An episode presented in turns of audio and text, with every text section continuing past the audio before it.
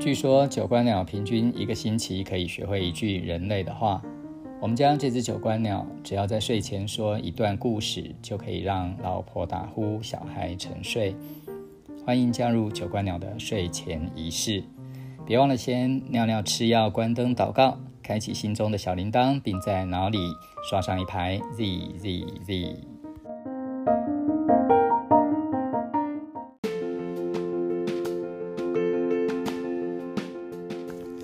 九官鸟念故事。今天我们取材自蔡颖清的教养书里面两段文字：珍惜每一双大小脚印。我知道有一些父母很容易就可以分清他们的孩子当中哪一个比较聪明，哪一个比较平凡。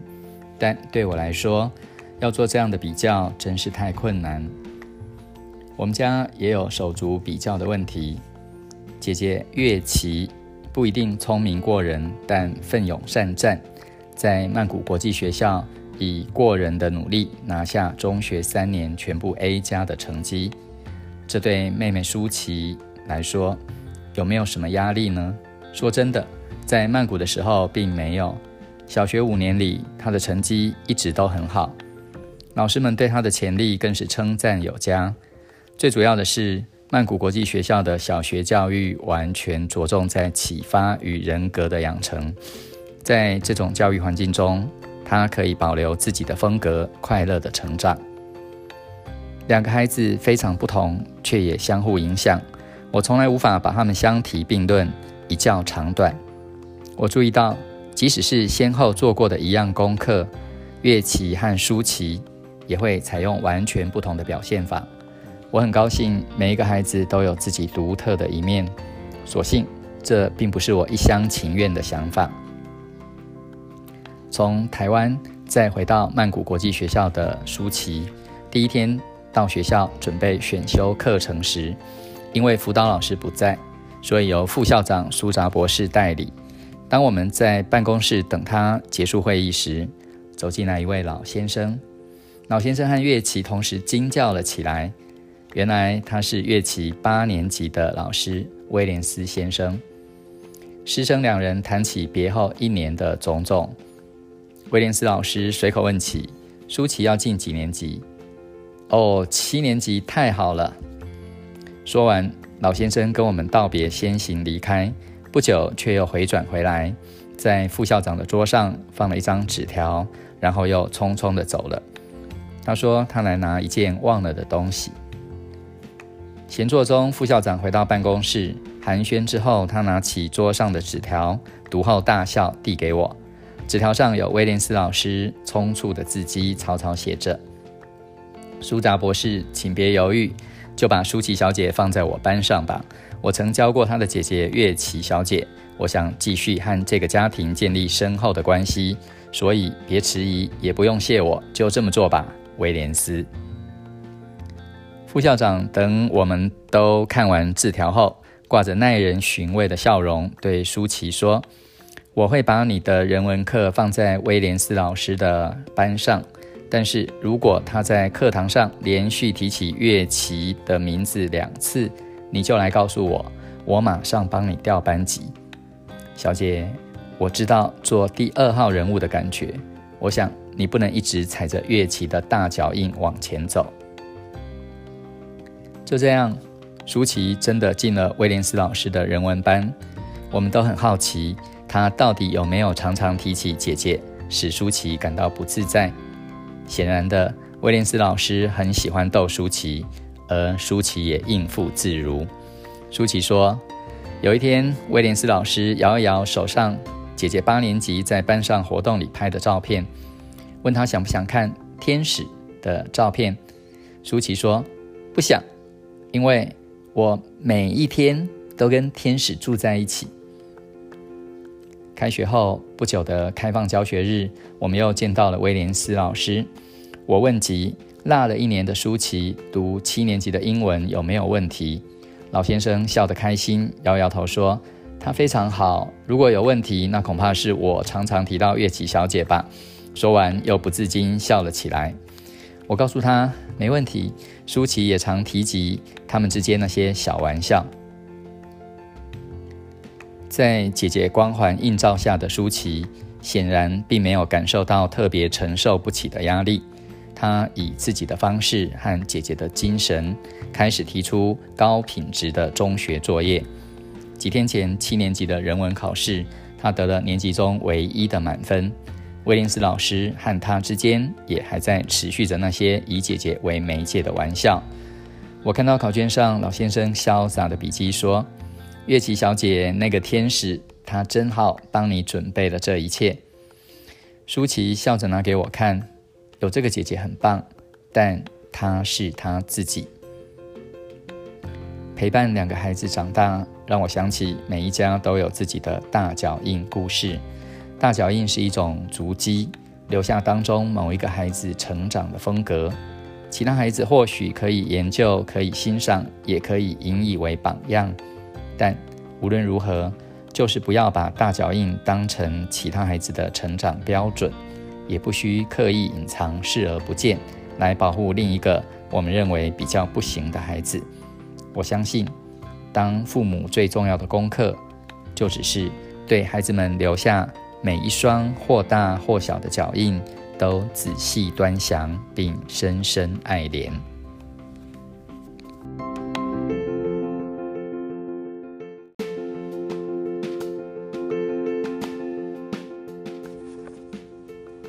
姐妹俩大不同。有人问我是不是比较疼月琪，因为在我的记录中，她的篇章比妹妹多。又有亲近的朋友对我说：“我觉得你好疼舒淇，处处都是怜惜。疼谁到底比较疼谁？”我想，凡是父母都会同意这个问题不可能有答案。我的父亲曾经跟我们提起。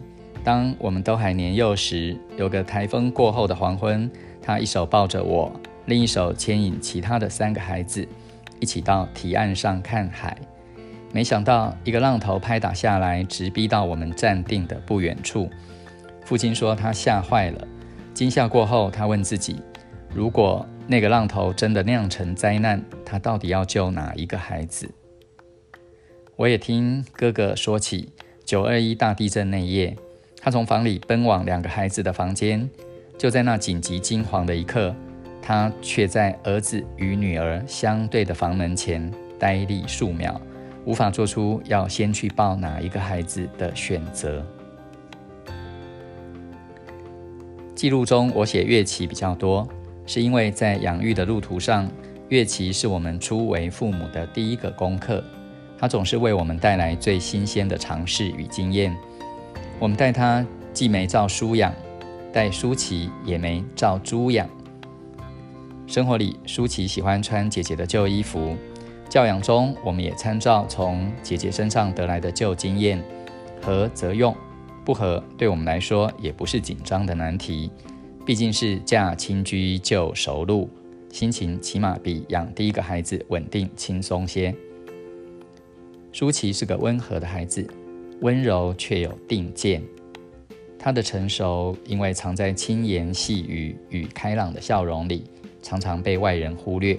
但我是极了解舒淇的，看到他的某些行止，就仿佛看到童年时的自己。我总是试着回忆自己的童年来了解他。岳琪与舒淇在求学的路上，条件仿佛但特质相异。与我们的互动也不尽相同。乐琪把我当同学，大大小小事叽叽喳喳，总要跟我有个商量，所以我才会对学校的各种制度与学习内容知之甚详。舒淇呢，所有的经验都已在姐姐的分享中提前了解，因为有姐姐，所以她的疑问就没有那么多。她喜欢自己掌握读书计划、时间管理。但她爱跟我谈生活，讨论一本本食谱上的精彩内容，跟我分享她画一幅画背后的心情故事。我高兴他们按着自己的特质去发展，所以谈功课的我爱听，谈生活的我也爱听。我常庆幸外表相差不多的他们，性格特质却非常不同，让我这个母亲当得丰富有趣。我曾开玩笑跟一个朋友说：“两个孩子小的时候，一个是进取的狂者，一个是有所不为的倦者。所以呢，我要做的是一个拉，一个推，真是煞费苦心。有乐琪这样的姐姐在前面冲锋陷阵，会不会影响到我们对舒淇的教育方式或成就的期许？一定会有的。只是我们把这些标准都做了一种厘清，那其实不是一天两天就领悟的功课，而是许许多多自我检讨、夫妻共商与亲子沟通后的结果。乐琪喜欢自我挑战，为了磨练自己。参加过许多竞争，抱回过许多奖牌，但是同样的竞争，舒淇并不表兴趣。对这样的态度，我们只鼓励却不坚持。所有的学习，我们也只提供同样的机会，却不认为结果一定要相同。我们唯一坚持的同一种标准，就是负责和诚实。虽然姐妹俩有三年的差距。但教育舒淇，我们还是有很多地方要费心。我们虽然喜欢乐琪跟妹妹分分享学习的经验，却反对任何使舒淇便宜形式的学习捷径。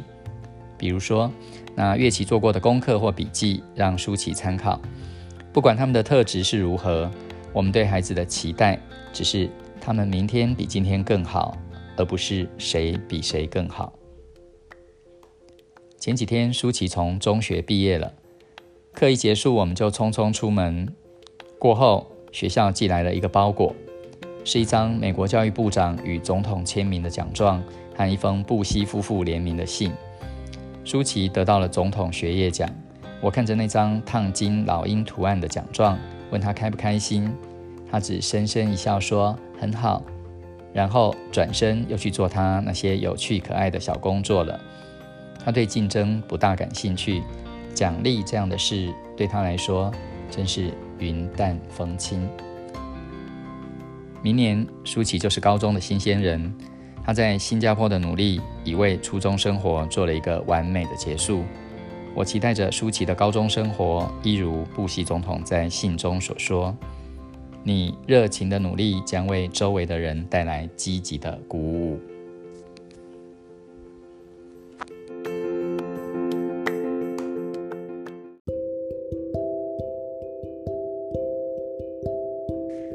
孔子在《论语》中说：“不得中行而与之，必也狂倦乎？狂者进取，倦者有所不为。一种是勇敢进取，另一种是谨慎小心。